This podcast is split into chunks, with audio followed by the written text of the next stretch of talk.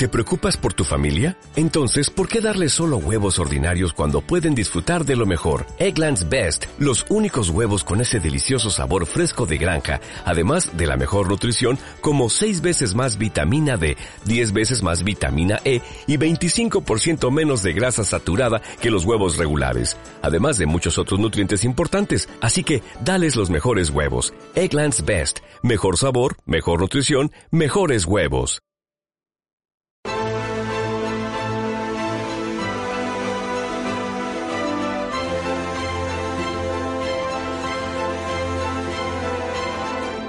Muy buenas noches a todos. Arrancamos estado de alarma. Hoy tienen como aperitivo este programa. Estará Cristina Seguí, estará la diputada de Vox, que siempre le canta las 40 al ministro de Fomento José Luis Ábalo, al de Paseando Miss Delci. También estará Benjamín López y tenemos muchos temas. Pero antes de nada vamos a iniciar un homenaje ¿no? a esas víctimas del coronavirus que ya superan la barrera de los 40.000. Estamos registrando repunte en distintos sitios, en Murcia, en Algeciras Vamos a dar una imagen de una de estas personas que no ha conseguido librar la batalla contra esta pandemia.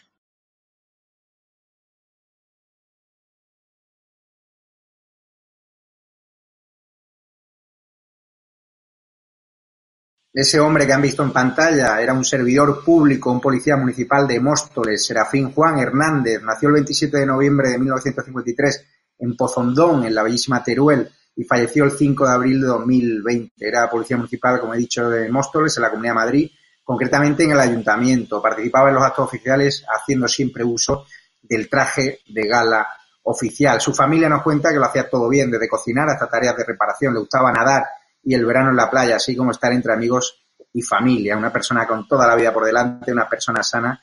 Y fijaros cómo este coronavirus no es esa gripe estacional que nos vendió el gobierno, que nos vendió esas terminales mediáticas, solo se llevaban a personas con patologías previas. Mi más sincero pésame tanto a su familia como a las familias de las más de 40.000 víctimas de este gobierno negligente, de este gobierno que si hubiese hecho los deberes, si hubiese hecho caso a la advertencia de la OMS, nos habríamos ahorrado miles de muertos. Cuando conozcamos las cifras reales de muertos, nos vamos a llevar las manos a la cabeza y le damos un premio a este lumbrera Fernando Simón, de verdad que me dan ganas de vomitar, que le den un premio. Hay que tener poca vergüenza para aceptar un premio para frivolizar con que están haciendo camisetas con su cara, cuando realmente hay familias rotas por culpa de su negligencia. Vamos a hablar hoy de los ataques que siguen contra estado de alarma, ¿no? Estáis viendo cómo el gobierno quiere encarcelarme, ya os avisé que el gobierno venía por mí, primero fue por Cristina Seguí, con una denuncia a través del PSOE eh, contra la que presentaron en la Fiscalía por llamar cerdo sinvergüenza a Pedro Sánchez, ahora a mí por entrevistar a un mantero y por decirle que estaba cometiendo una ilegalidad y por defender a los comerciantes del bellísimo municipio de Nigrán. Es decir, este gobierno prefiere proteger a la delincuencia que proteger a los periodistas que denunciamos la delincuencia. Es así. Dicen que yo soy una persona que cita el odio por hacer, periodismo, por denunciar de forma amable, como yo me dirigí a esa persona de Senegal y decirle que estaba cometiendo una ilegalidad, entrevistarle, incluso darle ánimo, porque yo soy consciente de que detrás de esta persona pues hay una mafia organizada que parece que este gobierno que blanquea a Proetarra pues también quiere blanquear. Es curioso como los municipios gobernados por PSOE o por Podemos, los manteros hacen lo que le da la gana. Lo vimos en Madrid hasta que llegó el alcalde de Madrid, el gran alcalde de Madrid Almeida, con Carmena era un auténtico desastre, iba a la Puerta del Sol, estaba lleno de manteros, que le quitan trabajo a muchísima gente que paga sus impuestos, porque yo siempre estaré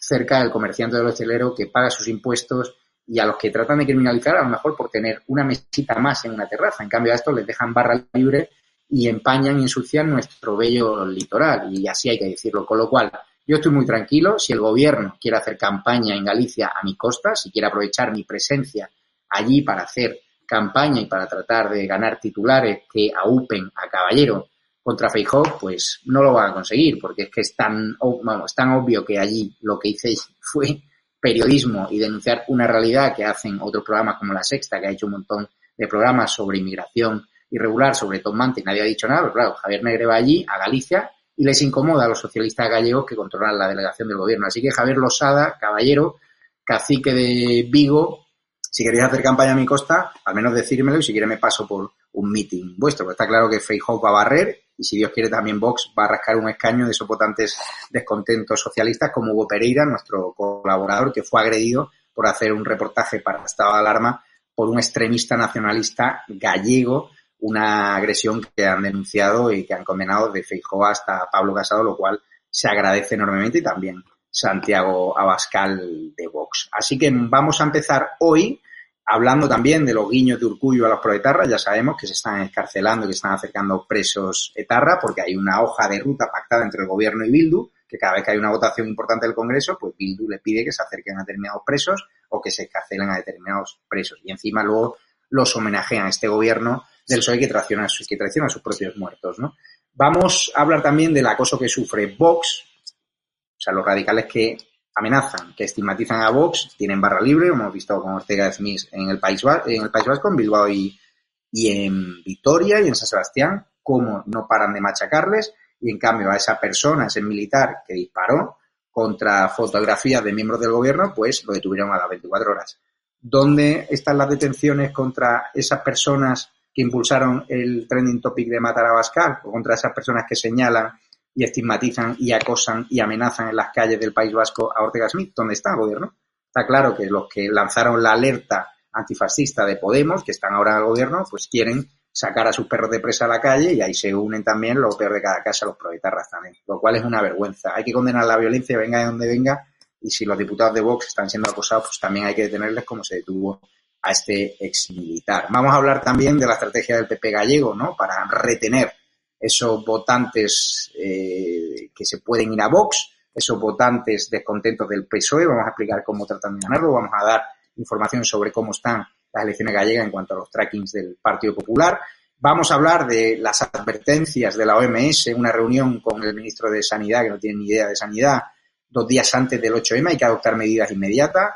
También del recorte de empleados públicos que ya empieza, los funcionarios no vais a librar del recorte se va, se tiene que pagar una paguita a los más vulnerables y también a los más vagos que se disfracen con ese carne de vulnerable, pues cerca de 700 investigadores a la calle. Es decir, aquí este gobierno no tiene dinero para autónomos ni para ERTES y ya parece que ni para investigación. Parece que solo tiene dinero ya para paguita, para generar esa, ese votos comprados, esas redes clientelares que le funcionó también el peso de andaluz de la puta y de las putas y la cocaína, ¿no?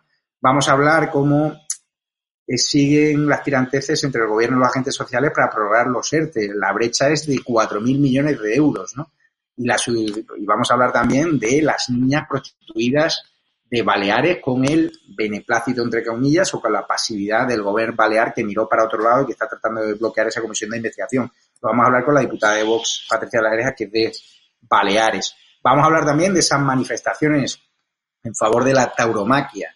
Y la verdad que es... Eh, este programa va a defender siempre la tauromaquia sin complejos. Estamos con todos los taurinos, con los toreros, con los novilleros que lo van a pasar mal, porque este gobierno va a intentar aprovechar esta, aprovechar esta situación de máxima debilidad para cortar la ayuda a los toros. De hecho, ya lo está haciendo.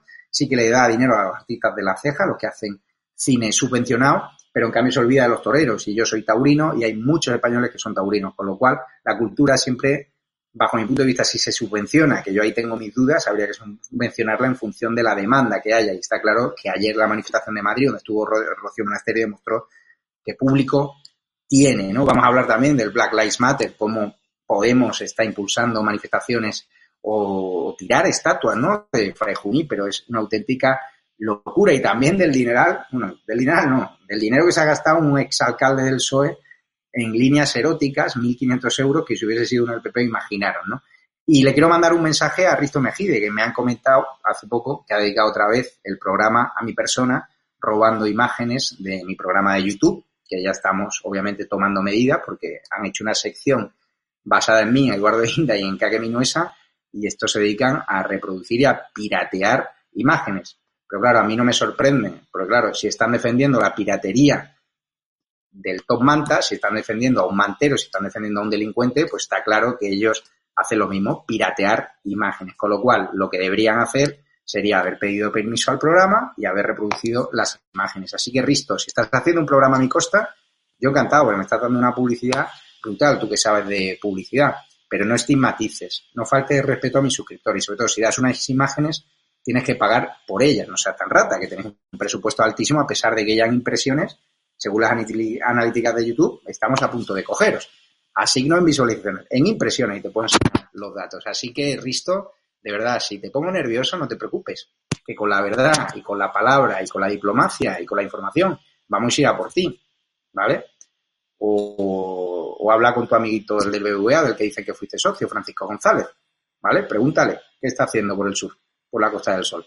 Así que, Risto, nos vemos dentro de poco. Y ya te diré dónde y cuándo y hablaremos desde la verdad y con diplomacia.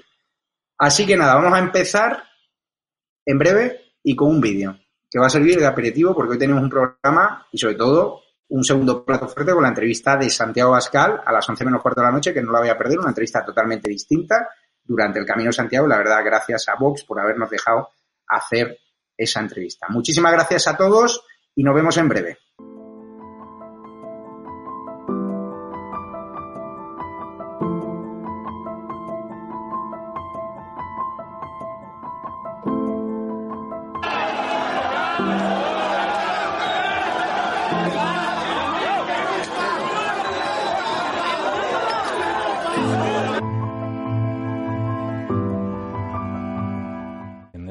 Caso, desde el Gobierno vasco, es acercamiento a las cárceles más próximas.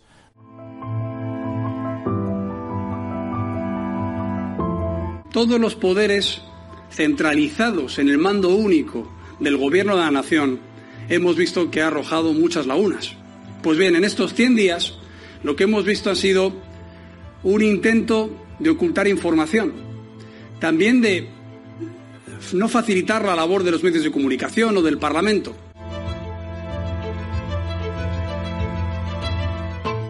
Señor, a mí no me grabes, eh, chaval. No grabes, no grabes, no grabes. No grabes. Grábame, quítame eso, que bórralo, bórralo. Bórralo ya. Bórralo.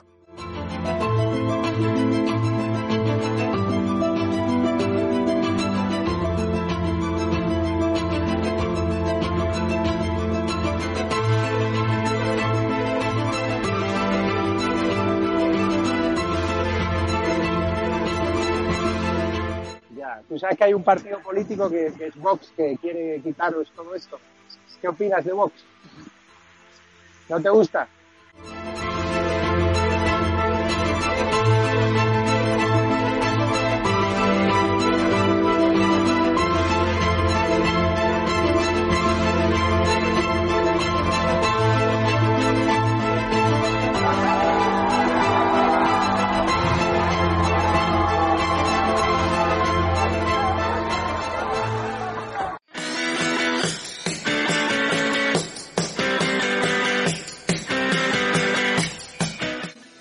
El hecho de que el indulto a un político por un delito peor, aunque la propia corrupción haya pasado desapercibido, es muestra de que el informe no es exhaustivo en lo que se pretende controlar.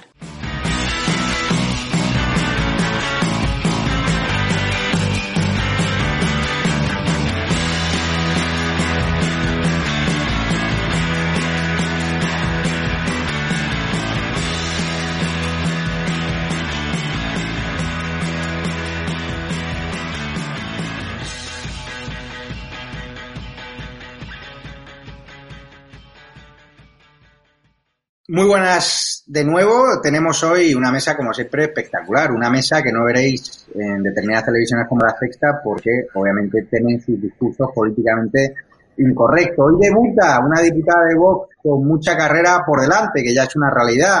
Me la recomendaban desde la formación de Santiago Bascal. ¿Qué tal, Patricia de las Heras, diputada de Vox por Baleares, ese territorio donde, no se olviden, hay niñas que fueron prostituidas, niñas menores de edad con la pasividad ¿no? de- del gobierno balear. ¿Qué tal, Patricia? ¿Cómo te encuentras? Hola, muy buenas. Pues muchas gracias por la invitación en primer lugar y en segundo por recordar esta lacra que tenemos que es el resultado pues de una nefasta gestión del gobierno que tenemos en el, en el Balear. Porque ese, esa investigación, ¿en qué estado está? Supongo que en un cajón, ¿no? Que allí ya nadie está investigando nada, como nadie investiga al ex marido de Mónica Oltra, solo Cristina Seguí en el CSI. Eso está en stand-by, nadie se queja, no hay manifestaciones feministas en Baleares, nada. Efectivamente, el, el partido, los partidos gobernantes, el PSOE y Podemos, se opusieron a la comisión de investigación y son los que más reivindican ¿no? los derechos de la mujer de boquilla, pero luego cuando están en el gobierno y pueden verse salpicados por escándalos de abusos a menores, se oponen a la comisión de investigación. Entonces, está en el cajón como todos los escándalos de estos partidos socialcomunistas. Cada día eh, tienen uno más grave que hace acallar el del día anterior.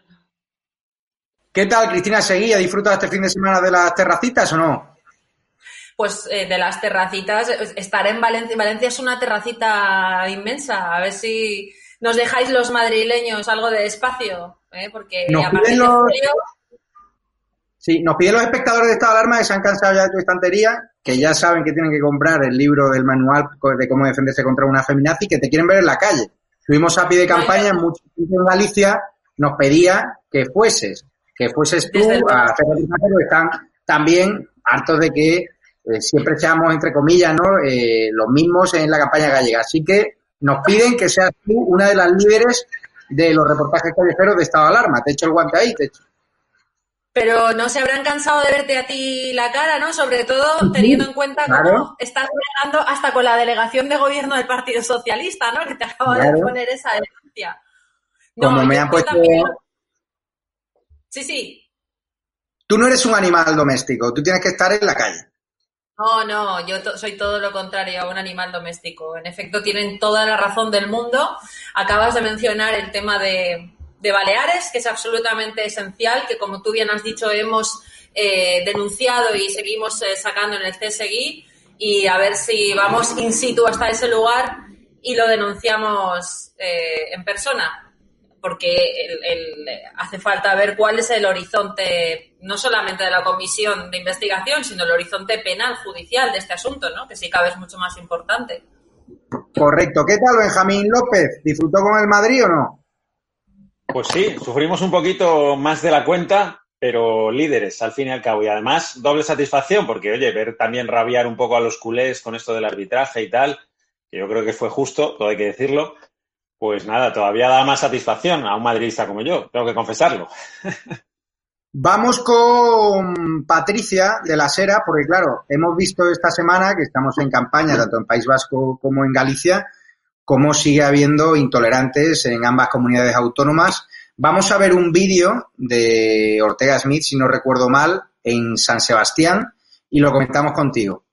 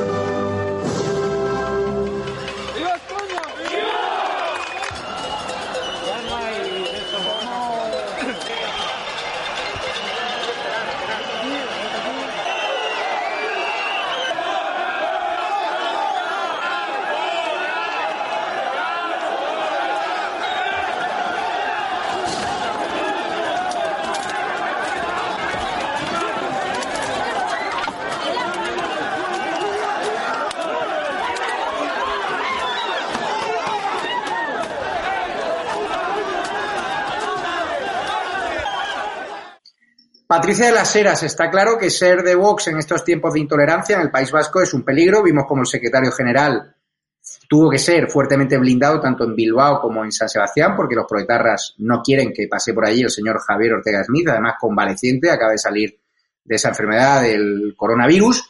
¿Qué te parece que en este año, en el año 2020, en teoría con ETA desaparecida, sigan existiendo lugares emblemáticos como San Sebastián donde no quieren que haya libertad, donde no quieren que haya una formación política como Vox, que en teoría en el País Vasco es minoritaria. Está claro que si os silban, que si os acosan, es porque os tienen miedo, ¿no? Sí, pues es lamentable y a la vez es normal, porque como bien dices, nos tienen miedo porque somos la única fuerza política que discute su, su imposición, su discurso totalitario esta deriva progre nacionalista que están, que están imponiendo.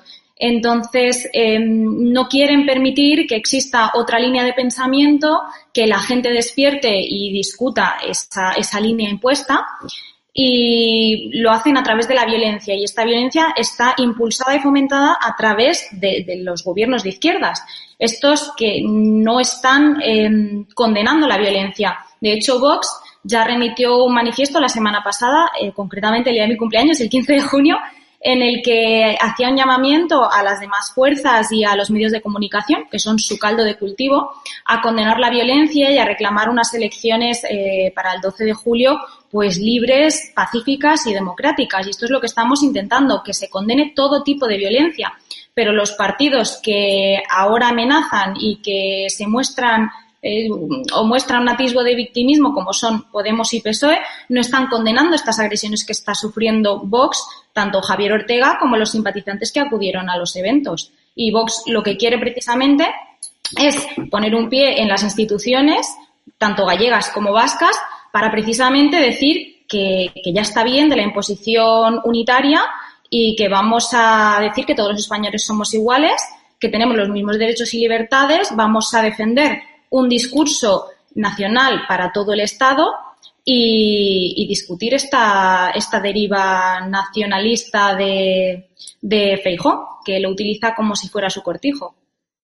Eh, Cristina Seidín, tú que te has enfrentado con los nacionalistas, sobre todo en, en, Valencia, ¿no? que ha sido increpada, que ha sido acosada, que ha sido incluso agredida, ¿tendrías miedo de ir a hacer campaña electoral con estado de alarma al País Vasco, a los lugares donde no se condena el terrorismo, Hernani, Ondarroa, y esos municipios gobernados por Bildu, por los proetarras. O sea, ¿tú crees que tu seguridad, viendo las imágenes de Ortega Smith, eh, correría peligro o no? Hombre, yo estoy convencida de que la seguridad de cualquier eh, español que se sienta español eh, está, corre peligro, por supuesto, en, en, en cualquier territorio del País Vasco, como corren peligro los padres de las eh, mujeres de los guardias civiles de Alsasua eh, maltratadas que no pueden vivir con la, con la persiana levantada. Y estoy convencida de que hay pueblos del País Vasco y hay partes del País Vasco que están absolutamente perdidas. Eh, y más todavía desde que el Partido Socialista pues calibró y firmó ese pacto con Bildu porque les necesitaban las elecciones navarras y acabó, de hecho, acabado haciendo el mismo discurso de anexión de Navarra al País Vasco que exige el partido de la ETA. Este gobierno ha permitido solamente el año pasado más de 200 actos de exaltación del terrorismo, eh, cosa que está prohibida. Tenemos un señor, un ministro del Interior que es absolutamente infame, que se supone que antes tenía una política distinta. Y, hombre, miedo, no, yo creo que sí soy consciente de que me podría pasar algo, pero pero bueno, miedo me imagino que tendría mi familia, ¿no? A que me hicieran algo, ¿no? Pero no obstante, hablábamos tú y yo el otro día, hay espacios que no se deben de perder y espacios a los que uno no debe renunciar, por supuesto. Por eso, el público de estado de alarma sin duda lo agradecería ver, verte reivindicando espacio de libertad en, tierra hostil, tanto en Galicia como en, en País Vasco. ¿Qué tal, Benjamín? ¿Cómo ves la situación de acoso que tienen que vivir los diputados de Vox? Vimos cómo no se tardó ni 24 horas en detener a un ex militar, que a mí me parece bien que se le detenga por disparar contra miembros del gobierno, no, no, figuradamente me refiero contra, contra fotografías. En cambio vemos como los intolerantes tienen barra libre en este país, siempre y cuando se trate de amenazar y acosar a diputados de Vox, ¿no? Sí, bueno, respecto al tema este de la galería de tiro, habría que ver por qué delito concretamente le detienen, ¿no? Eso tiene un debate jurídico y es bastante dudoso que haya cometido algún delito más allá de la censura que puedan merecer las, las imágenes, ¿no? Sí sorprende la diligencia a la hora de detenerle y cómo se ha hecho la vista gorda se ha mirado para otros lados en otros casos muchísimo más graves, ¿no? Auspiciados por partidos políticos incluso, no por particulares. Pero bueno, es esa es otra historia. Respecto a esto que pregunta el País Vasco, pues bueno, esta es la prueba de que esa normalidad que dicen que existe, algunos desde el punto de vista político en el País Vasco, pues está muy lejos de ser una, una realidad, ¿no? Eh, esto, esto lleva siendo así desde el final de ETA, en la que se nos ha querido colar el mensaje de que ya se había, de que hay que pasar página forzosamente porque ETA ha dejado de matar, pero la realidad es que todavía faltan muchos espacios de, de libertades por conquistar en el País Vasco y el acoso a Vox es una prueba de ello, pero de todas maneras es marca de la casa de la izquierda intransigente, no solo del mundo filoetarra, ¿no? Eh, no hay más que remontarse a cuando Rosa Díez quería ir a la universidad a dar una charla y Pablo Iglesias eh, y sus esbirros se lo impedían, ¿no? El hecho de, de, hablar, ¿no? Yo creo que la izquierda intolerante vuelve a demostrarse una vez más, en este, en este caso con ese matiz o con ese acento, ¿no? Encima de filoetarras proclives a la, a la violencia. Pero vamos, nada que no conozcamos, desde luego, Javier. Voy a preguntar a, Patricia de las Heras por las declaraciones de Iñigo Urcuyo, el líder del PNV, que está buscando, parece ser, el, voto pro etarra en esa competencia que tiene con Bildu. Claro, Zaldiva, el hecho de que haya todavía dos ciudadanos españoles ahí bajo los escombros de ese vertedero por la pasividad del PNV, por ese desastre del que nadie habla, está haciendo que Bildu, que está capitalizando esa protesta, que no hay mucha, pero que sí la reivindicación de la familia, ¿no? De estos dos fallecidos, pues está en competencia. Y Urcuyu, este presidente, este líder, ¿no? Este lendakari de ese partido que recoge o que recogía las nueces de los pistoleros de ETA, de ese árbol que agitaba los pistoleros de ETA, pues está buscando el voto pro etarra. Cada preso debe cumplir condena en su comunidad autónoma. No sé si hay vídeo, realizador. Vale, vamos a dar el paso al vídeo. Luego. Si objetivamente o fríamente nos ponemos en la situación de los familiares de las personas privadas de libertad, sean de ETA como sean presos comunes, me da igual, y estén cumpliendo eh, las personas presas su condena en cárceles alejadas a su lugar de residencia, fíjese que hemos vivido un periodo de confinamiento y hemos vivido tras el periodo de confinamiento diferentes fases en lo que es el proceso de desescalada que no han permitido la movilidad entre comunidades autónomas hasta haber llegado al domingo, hasta el día de ayer. En este sentido, hemos vivido una situación en la que los familiares, las familiares de presos o de personas eh, condenadas y cumpliendo su condena en centros penitenciarios alejados de su lugar de origen o de residencia, no podían viajar a visitar a sus familiares porque no estaba permitida la movilidad. En este sentido yo creo que merece la pena una reconsideración también y insisto, no es solamente en relación a las personas que puedan haber pertenecido a una organización terrorista como ETA. Vaya sermón el de Íñigo Urcuyu para justificar lo injustificable, es decir, acercamiento de presos estarras. Estamos viendo cómo el Congreso de los Diputados, los partidos socios del gobierno están impulsando manifiestos en favor de la escarcelación de presos con motivo del coronavirus, sin concretar que se refiere a los presos de Tarras, pero todos sabemos que va por ello. Está claro que hay una hoja de ruta que se están acercando y escarcelando presos de ETA, además, justo cuando tocan votaciones clave, cuando el gobierno necesita los votos de los proetarras, así nos contaba la diputada del PP Ana Vázquez Blanco la pasada semana. ¿A ti qué te parece este guiño a los proetarras? Y claro, qué penita, ¿no? Dicen algunos, los presos de ETA, que, están en Algeciras.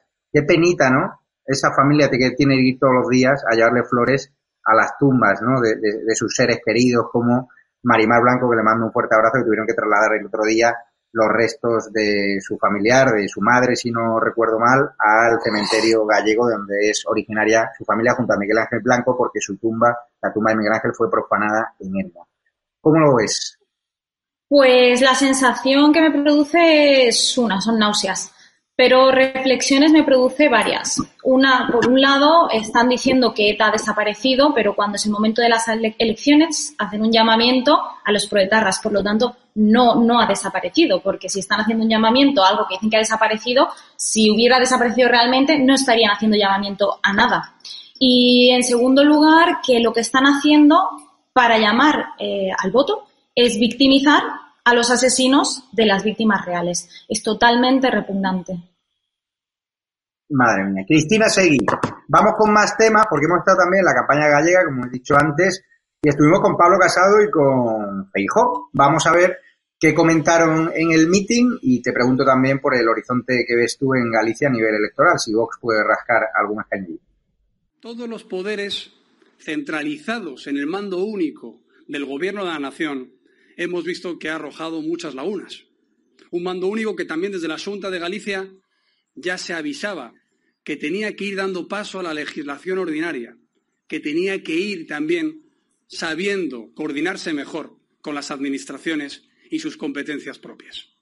Pues bien, en estos 100 días lo que hemos visto ha sido un intento de ocultar información, también de no facilitar la labor de los medios de comunicación o del Parlamento.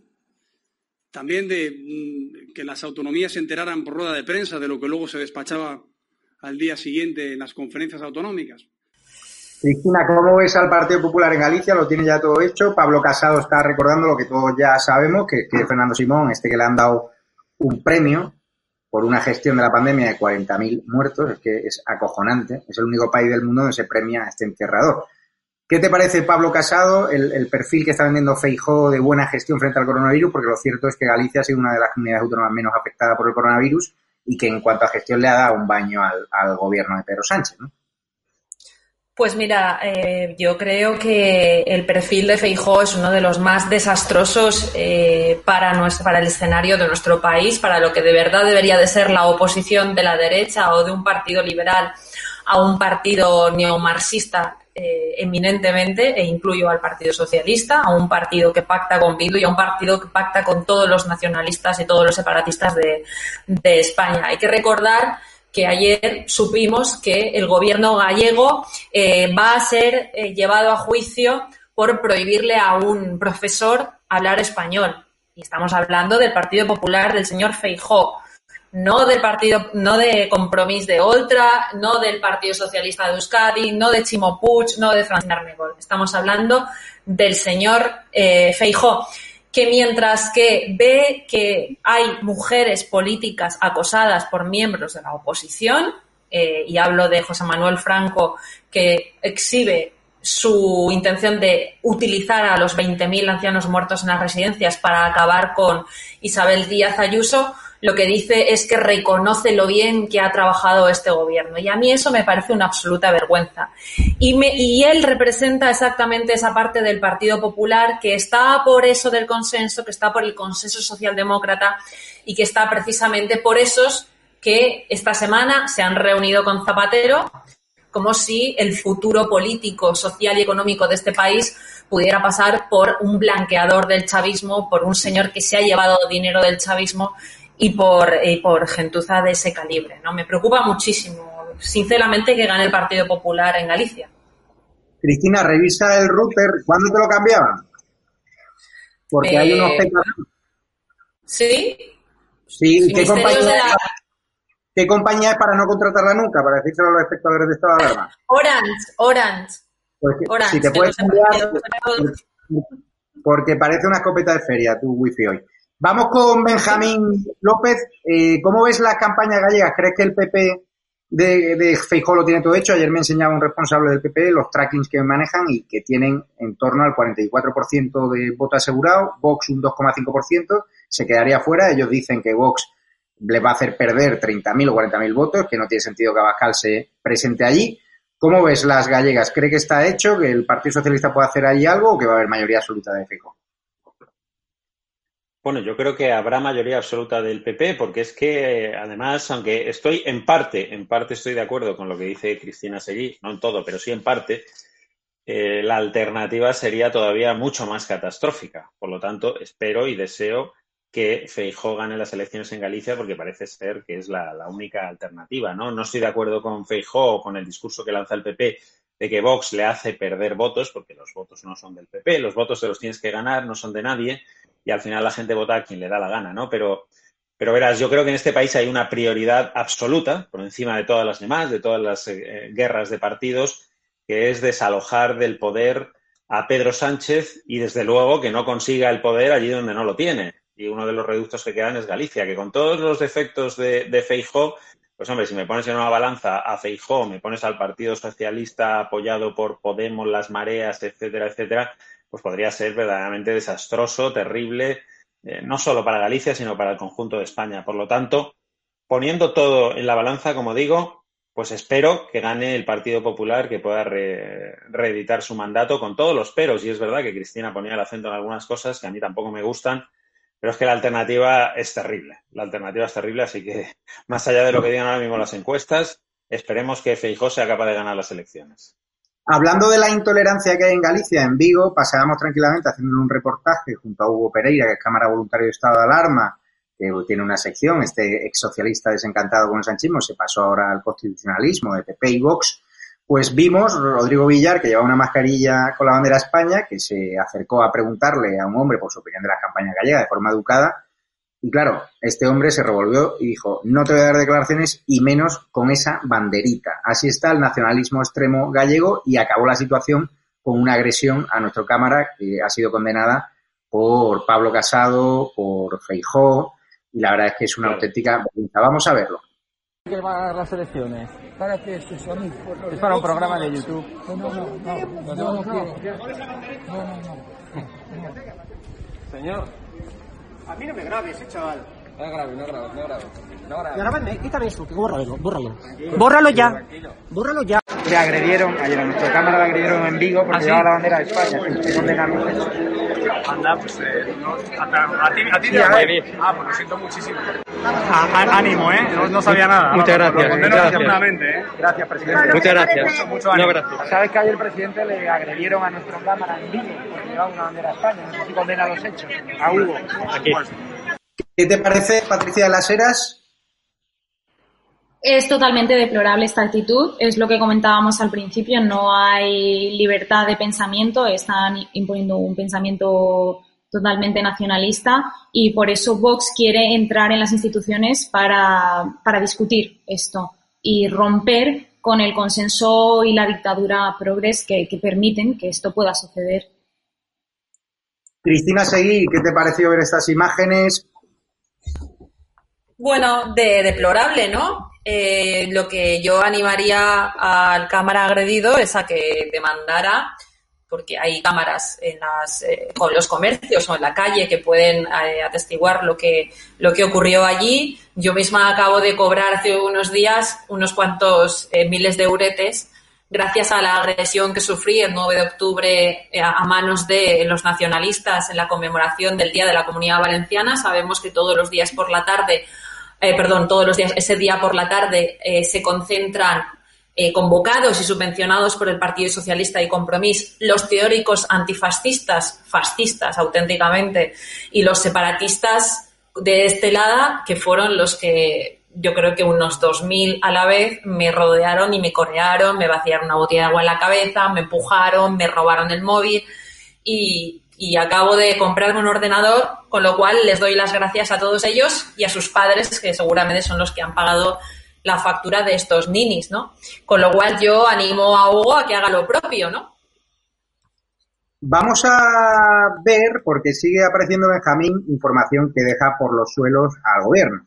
Resulta que este gobierno, teniendo ya un repunte en Algeciras, un repunte en Murcia, este gobierno está protegiendo a inmigrantes, los está desplazando de sitio en sitio, por ejemplo, Algeciras están registrando repuntes, lo que está claro que por vía aérea hay un coladero de inmigrantes que están llegando, de turistas extranjeros, que como no hay test rápidos, como no hay controles de temperatura suficiente, pues el gobierno dice que sí, que se le están haciendo controles de temperatura a todos los pasajeros. Es mentira. O sea, yo tengo amigos que han viajado estos días y no se le ha hecho ningún tipo de control de temperatura ni test rápido, con lo cual no están siendo test masivos. Si se gastase menos dinero publicidad institucional para los medios de comunicación, probablemente habría dinero suficiente para hacer test masivos a todos los turistas y a toda la población de España. Pero bueno, eso es así. Tenemos más información, claro, porque estoy leyendo en OK Diario, el rebrote de Murcia da la razón a Isabel Díaz Ayuso. Un caso de Bolivia se coló sin control por barajas. El gobierno Sánchez rechaza pedir pruebas de PCR en origen como reclama la Comunidad de Madrid. Está claro que aquí vas a las terrazas y la gente ya se ha olvidado del coronavirus y de las prevenciones. ¿Podemos tener el miedo a un rebrote y que el rebrote sea incluso peor que la primera ola de la pandemia? Pues hombre, vamos a ver, yo no soy científico y eso lo tienen que contestar los científicos. A mí, desde luego, me da cierto resquemor y sobre todo el tema de los aeropuertos, el coladero este que comentas, me parece un auténtico escándalo, ¿no? Porque es que además el gobierno nos vuelve a tratar ahí como auténticos gilipollas. Es decir, nos dice que tienen un triple filtro. Lo dicen en serio, además, no es coña. Dice que tienen un filtro que primero rellenar un documento con tus datos sanitarios, dónde vas a estar, etcétera un impreso que tienes que rellenar. El segundo control, dicen que es tomarte la temperatura a tu llegada de barajas, lo cual no indica absolutamente nada de si puedes tener o no la enfermedad o puedes tener el virus, si ya lo has desarrollado, si lo estás incubando. Absolutamente ninguna garantía tomar la, temperatura, que además yo escuchaba esta mañana a turistas en la radio que recién llegados a barajas que decían que no les habían tomado la temperatura, por lo tanto no vale para nada, pero es que ni siquiera lo cumplen. Y el tercer control, que esto ya es la coña marinera absoluta, y esto lo ha dicho literalmente el gobierno, no pongo palabras que no se hayan dicho, como digo literalmente, es un control visual, un control visual del turista. Hombre, por favor, un control visual, esto que es como la abuela, qué mala cara tienes, hijo, a ver, parece que tienes el coronavirus. Nos toman por gilipollas y efectivamente eso es un coladero. Están llegando vuelos, por ejemplo, el otro día llegaba uno de Perú, donde la situación ahora mismo está totalmente desmadrada.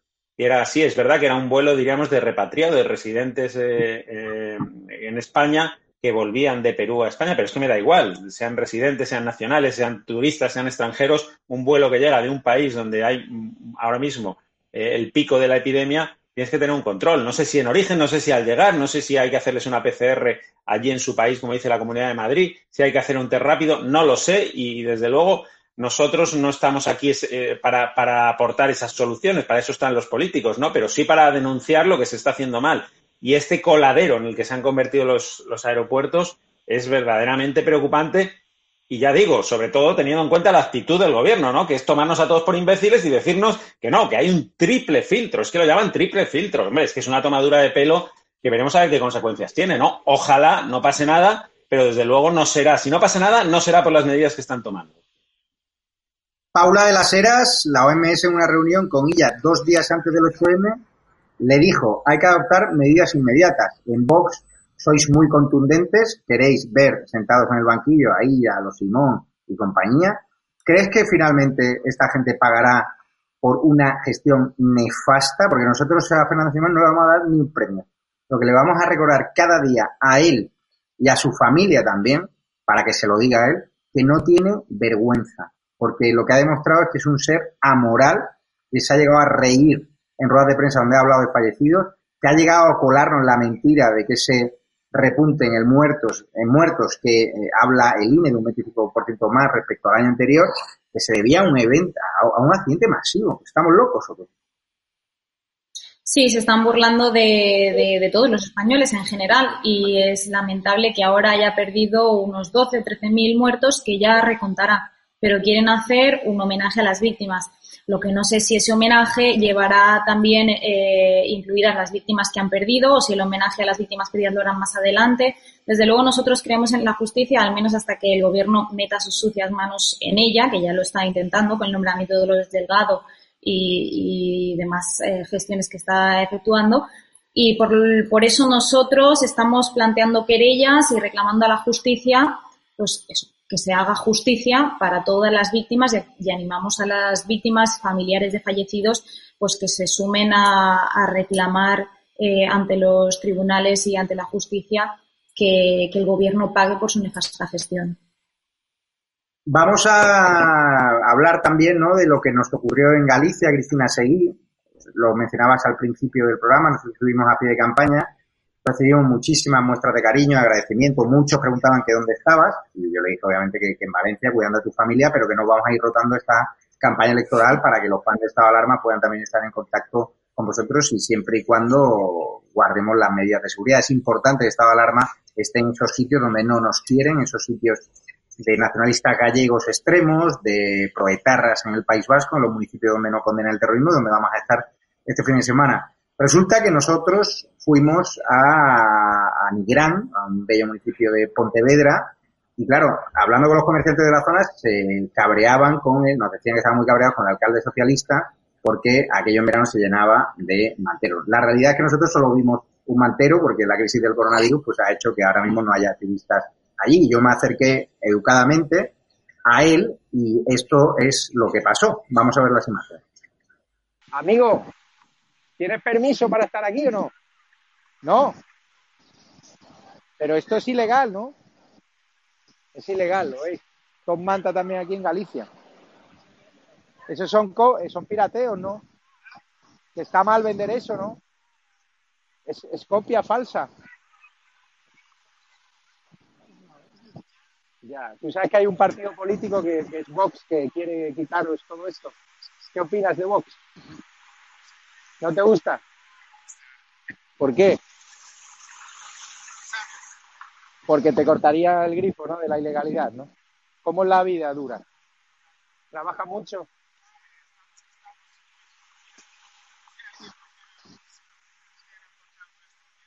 Claro. ¿De dónde eres tú? ¿Y has podido, tienes papeles? Sí, ya trabajas, tienes, estás en situación.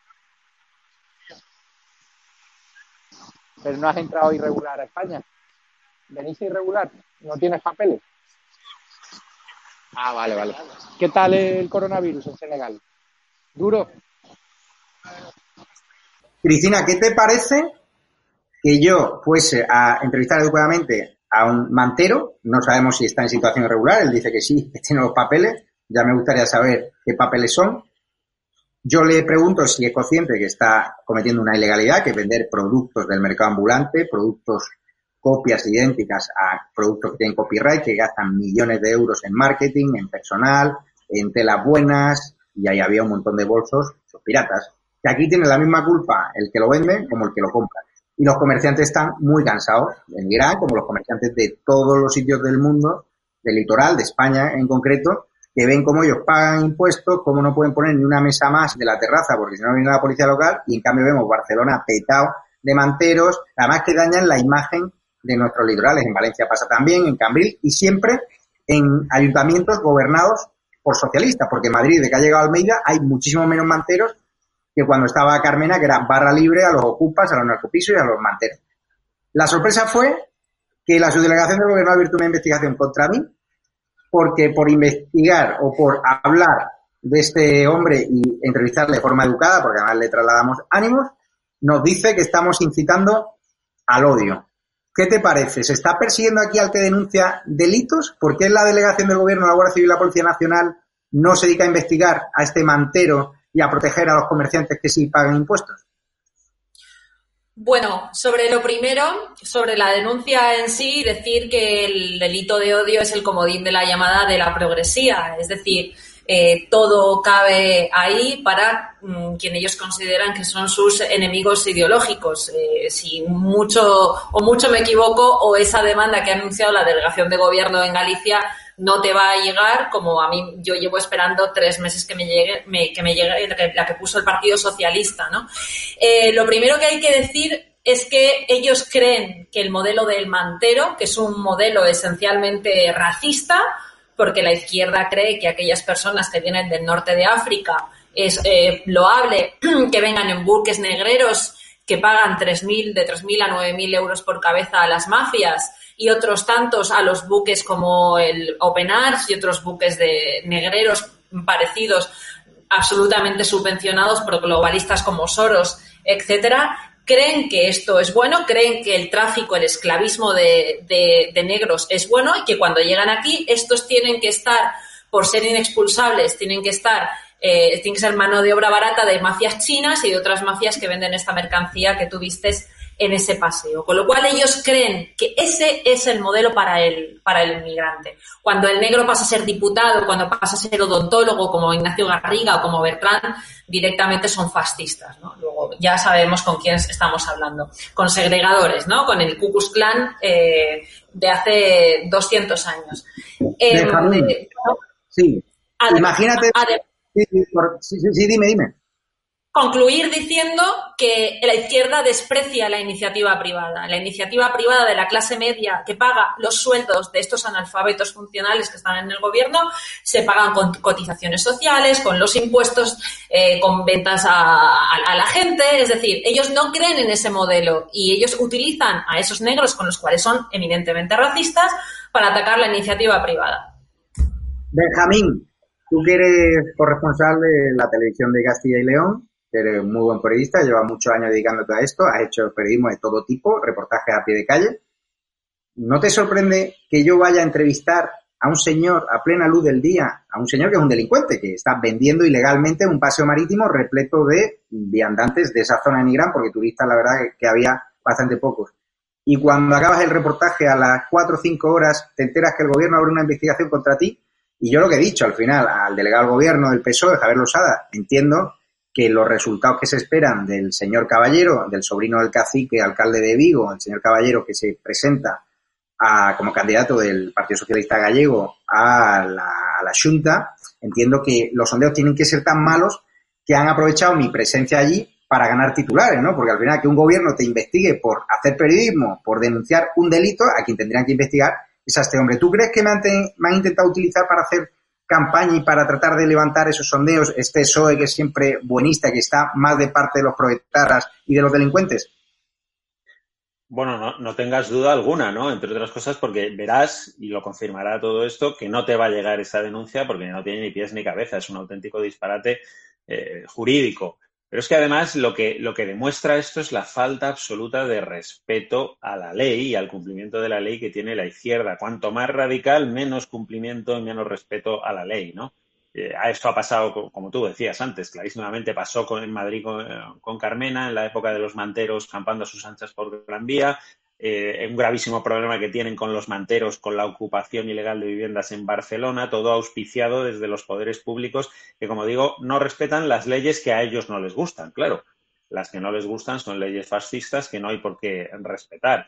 Y eso está en su ADN y esto llevan intentando. Y a ti, pues claro, te utilizan como gancho ahora publicitario, ¿no? Para oponerse al fascista de Javier Negre que ataca a un pobre inmigrante ilegal que está incurriendo en una actividad ilícita como es la venta ambulante sin permiso y además de productos, la mayoría de ellos falsificados, ¿no?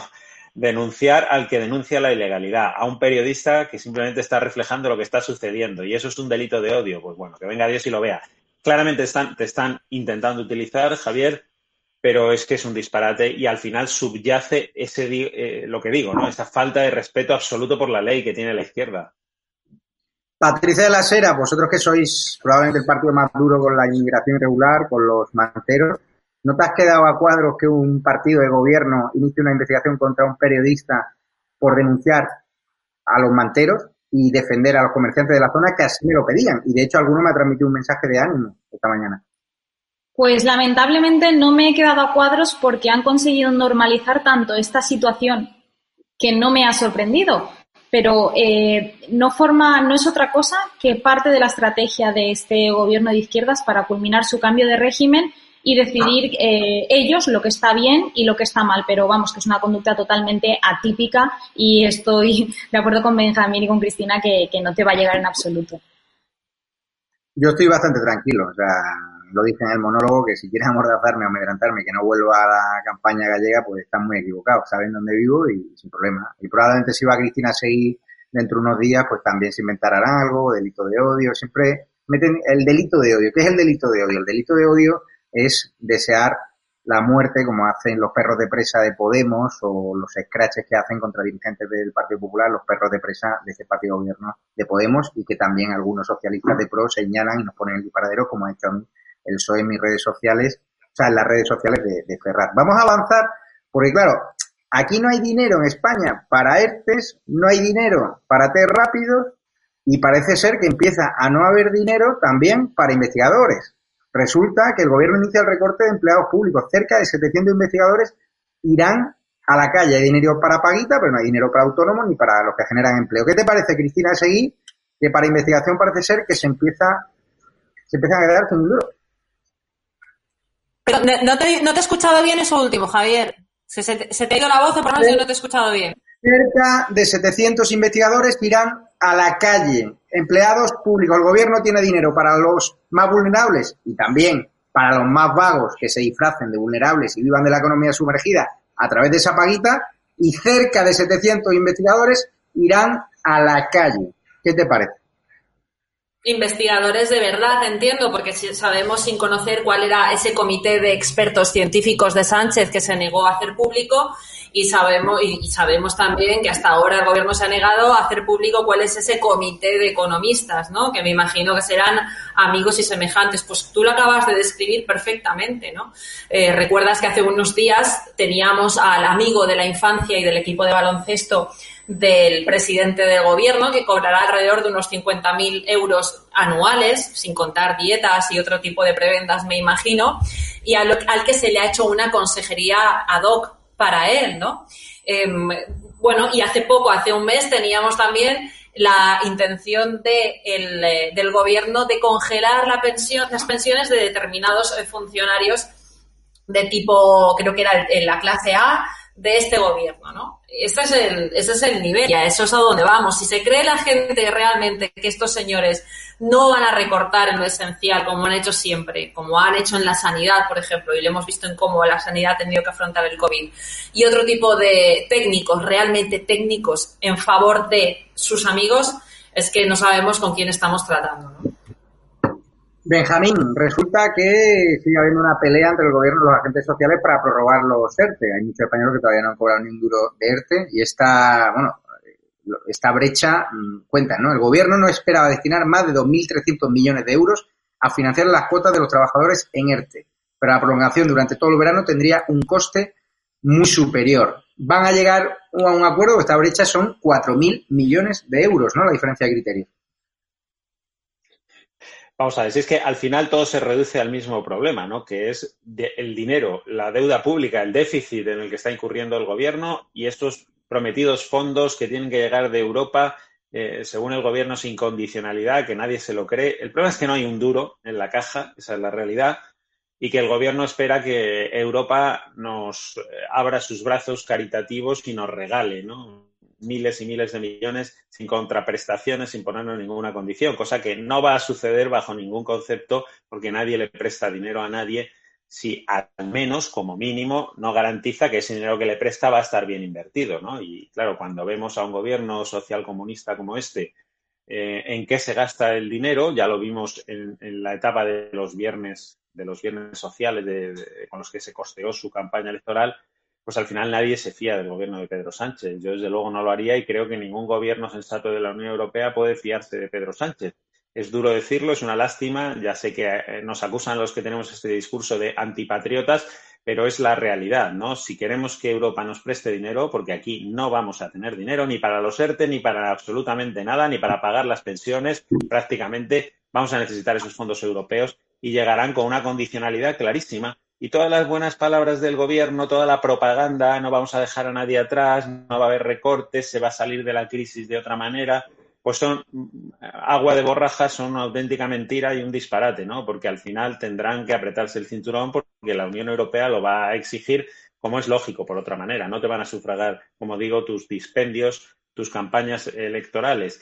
Así que lo, lo, veremos, ¿no? Yo creo que esto es solo la punta del iceberg, lo de los 700 eh, investigadores que van a echar a la calle, lo de que no se pongan de acuerdo con los ERTES, al final todo se reduce a lo mismo. Es que no hay dinero. Veremos si llega ese dinero y veremos con qué condiciones llega y los recortes que va a tener que emprender el gobierno. Hay quien habla ya de que se van a recortar las pensiones, de que probablemente las prestaciones por desempleo, etcétera, etcétera. Nos esperan unos años muy duros, muy duros, y por mucha propaganda que haga el gobierno, eso no se va a poder enmascarar. Se podrá enmascarar al principio, pero al final acabará dando la cara porque es que la realidad es muy tozuda y acaba siempre por imponerse. Patricia, usted, si no recuerdo mal, es portavoz de Vox en la Comisión de Transporte, Movilidad y Agenda Urbana, con lo cual se tiene que enfrentar en el Congreso al señor Ábalos, ¿no? Sí, efectivamente, soy de esta comisión y de, reglamento también. ¿Cómo le definiría al señor Ávalo? Porque lo hemos visto partiéndose la caja en días muy negros de España, donde había miles de muertos, y él como que le da igual, ¿no? Siempre crispando, siempre atacando al Partido Popular.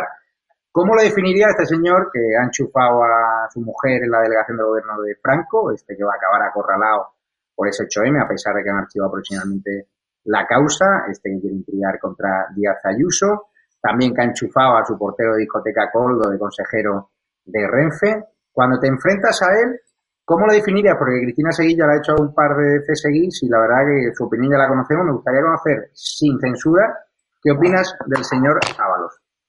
Pues creo que no me aprecia mucho porque ya me ha bloqueado en Twitter. Pero ¿Ah, Sí, sí, me ha bloqueado en Twitter porque ya hemos tenido unos encontronazos, eh, me parece un déspota eh, totalmente. Yo le he dicho en la comisión que tiene un carácter de mafioso que no se le puede aguantar y bueno, me ha llegado a decir que la mafiosa soy yo y que él tiene instinto paternal.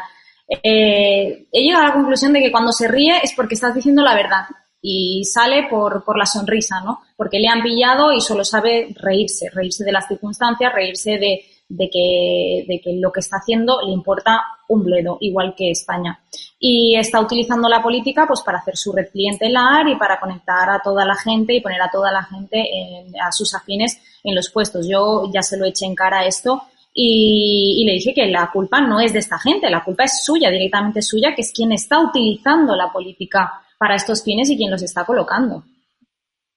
Quiero preguntarte también porque eres vocal en la Comisión de Violencia de Género, ¿no? Está claro que Vox está denunciando que la ley de violencia de género no existe, que hace falta una ley de violencia intrafamiliar.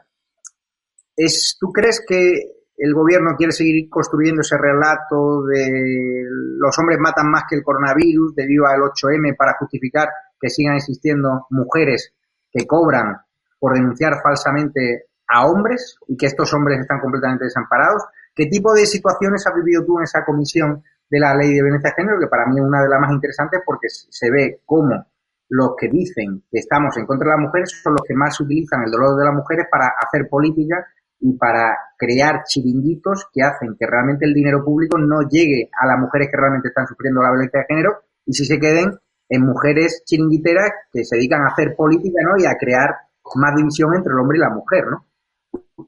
No solo pretenden seguir utilizándolo, sino que se nutren de ello. Es decir, eh, la izquierda de qué se está nutriendo? De la división de la división de blancos y negros, de la división de hombres y mujeres, de la división de clases. Entonces, esto es lo que le da a la izquierda fuerza y, realmente van a exprimirlo al máximo. Además, utilizan esta especie de chiringuitos para lo mismo que, comentábamos con Álvaro, para, para colocar a fines y que este dinero no llegue a las víctimas, porque es lo que estábamos comentando. Las víctimas no les importa, les importa la demagogia de, un problema que crean para eh, obtener votos y ganancias. Entonces, es una política que realmente no es una política para la ciudadanía, sino para, para el propio eh, partido político y para el propio gobierno. Porque las mujeres que realmente están eh, siendo maltratadas no están obteniendo ese dinero que se está destinando para esa, esa finalidad y, las que no, no, están siendo maltratadas utilizan eh, una ilegalidad de la ley, por así decirlo, para que, bueno, para, para condenar a los hombres sin un proceso, obviando el indubio pro reo y obviando todos los principios del derecho punitivo, el derecho penal. Cristina Seguí, quiero que le digas a la audiencia que encargo te hice el otro día de ir a por los despachos de abogados que se forran con la llamada bala de plata. Explícale a la audiencia qué es la bala de plata y el negocio que mueve en España de abogados que le recomiendan a sus clientes, amperándose la injusta ley de violencia de género, para que denuncien falsamente a su marido para tener más pensión, para tener más propiedades y para traer la vida a hombres que en ocasiones son inocentes, ¿no? Porque yo al hijo de puta que mata a su mujer, que se muera en prisión, pero a hombres que han sido injustamente maltratados por sus mujeres a través de denuncias falsas, que tienen la vida arruinada, que se han suicidado, ellos siempre van a contar con mi apoyo y el Estado debería indemnizarles e investigar esas denuncias falsas porque esos datos de la Fiscalía del 0,001% no se lo creen en la Fiscalía. Y eso es un engañabobos que nosotros haremos una investigación en profundidad en los próximos días. Pues en efecto, eh, tú lo acabas de decir, ¿no? Yo soy una mujer y yo soy la primera que dice que eh, no son los hombres los que matan ni los que violan, los que violan son asesinos y son violadores, igual que hay, igual que hay mujeres asesinas y además con mucha más diligencia e inteligencia y son mayoritariamente las mujeres las que asesinan a más niños de sus eh, parejas y de sus exparejas, incluso a sus propios hijos. ¿no?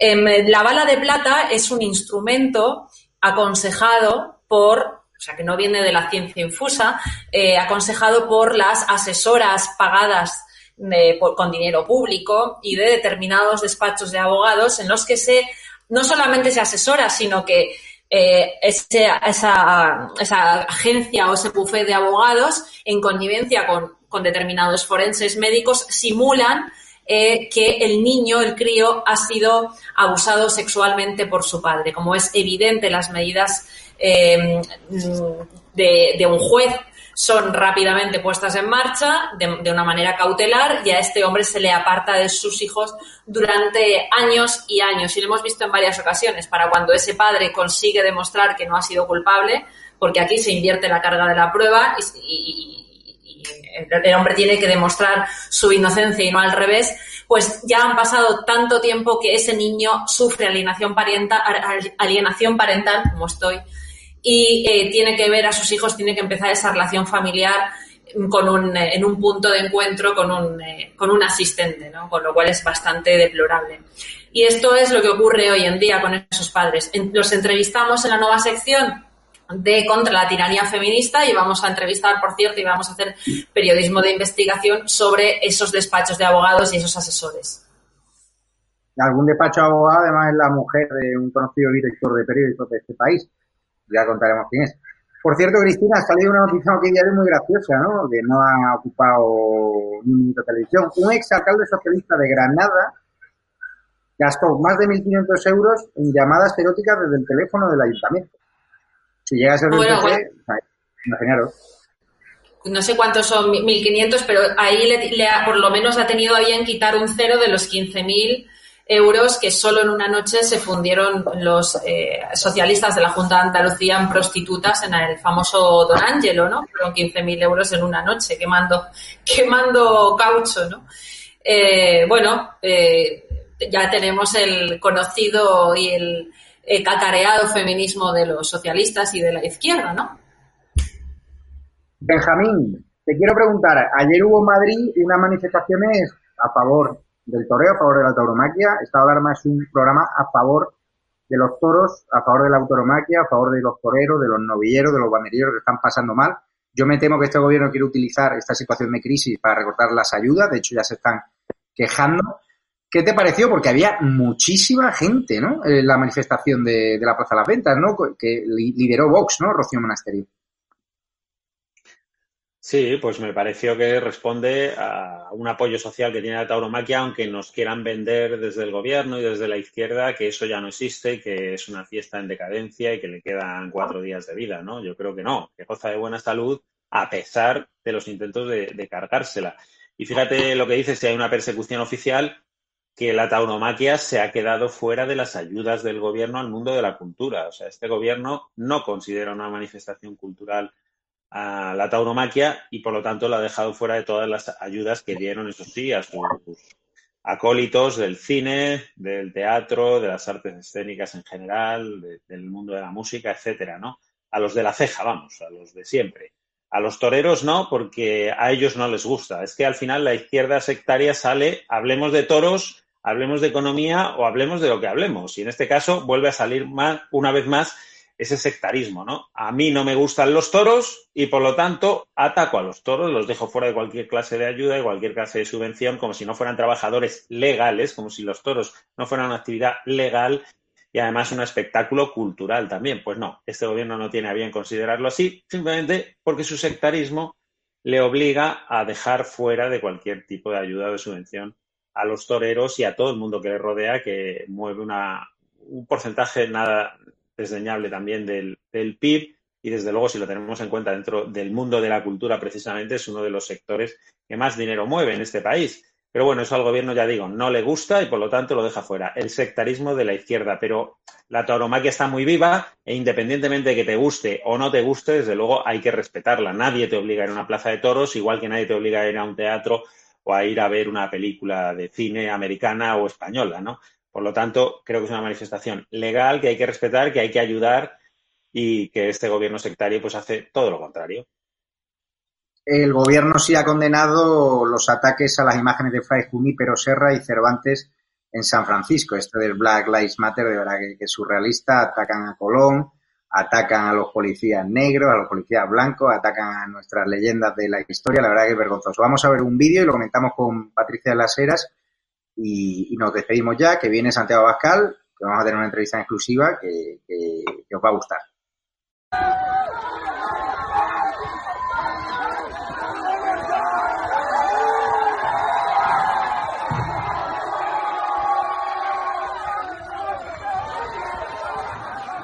Patricia, hay que recordar que fue Podemos, ¿no? que lanzó en España la furia contra las estatuas, la de Fray Junípero en Palma ha sido el, primer objetivo y ahora vemos las imágenes de San Francisco son completamente lamentables, ¿no? La gente realmente han perdido la cabeza, hay gente detrás financiándole, porque los antifaz cuentan, ¿no? Javier Villamor está ahí solo untándole de pasta, ¿no? Hombre, aquí lo que está claro es que hay un movimiento organizado. Están pretendiendo reescribir la historia y, no han empezado ahora. lo que ahora ya pues han ido eh, por la vía de hecho, ¿no? A tirar las estatuas y a montar escándalos eh, a nivel social.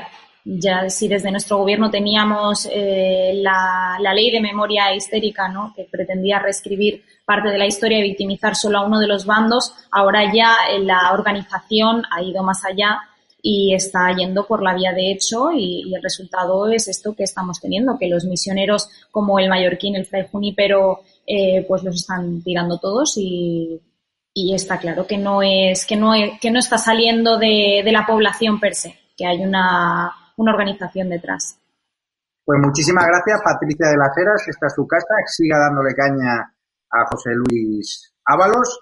Por cierto, ¿ha explicado ya José Luis Ábalos que llevaba del en la maleta? Porque algunos dicen de todo, desde oro hasta. No, a mí me dijo, a mí me dijo que lo de las maletas.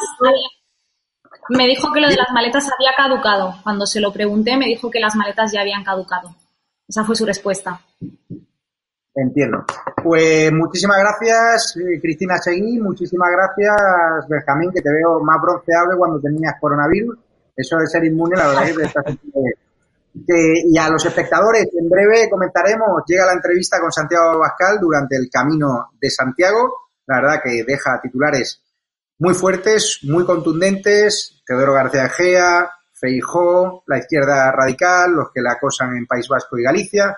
No se la pierdan porque es una entrevista distinta durante el camino de Santiago en esta campaña gallega que pudimos seguir en estado de alarma a las 12 de la noche tendrán a Carles Enrique, vuelven abierto para todos los suscriptores. Muchísimas gracias por vuestro apoyo, a todos los suscriptores Premium, a todos los suscriptores Patreon. De verdad, con cada céntimo de euros estamos poniendo los cimientos para construir un pequeño imperio, un pequeño imperio que le diga las cosas a la cara al gobierno, que vaya a las ruedas de prensa, que haya reportajes de calle, que contemos temas que no cuentan otros medios y que seamos la alternativa real a la sexta, porque nosotros ya estamos aquí y sabemos que antes de nuestra llegada os sentíais huérfanos en la parrilla televisiva y ya tenéis la alternativa a esta televisión basura que hace propaganda social comunista y también a ese tipo de programas como el de Risto Mejide que hacen basura y que dedican a estigmatizar a estado de alarma a sus suscriptores y a mi persona o a Cristina Sí. Muchísimas gracias y también a las 11 de la noche tendrá Jorge Mestre con su periscopio, nos va a contar qué se está cociendo a nivel internacional porque es muy importante y además tiene una entrevista con un embajador que dará que hablar. Muchísimas gracias a todos.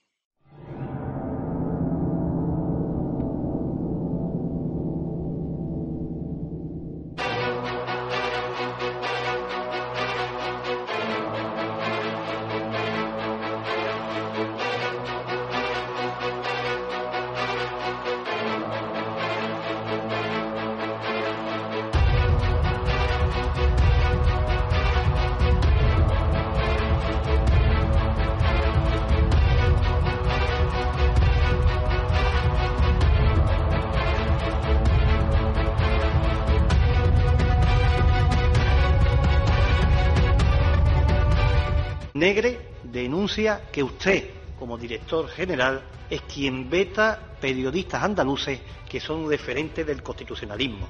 En breve informaremos de cómo se dan los contratos ahí. Curioso que eximen de toda la responsabilidad a Sancajo y Mariló Montero.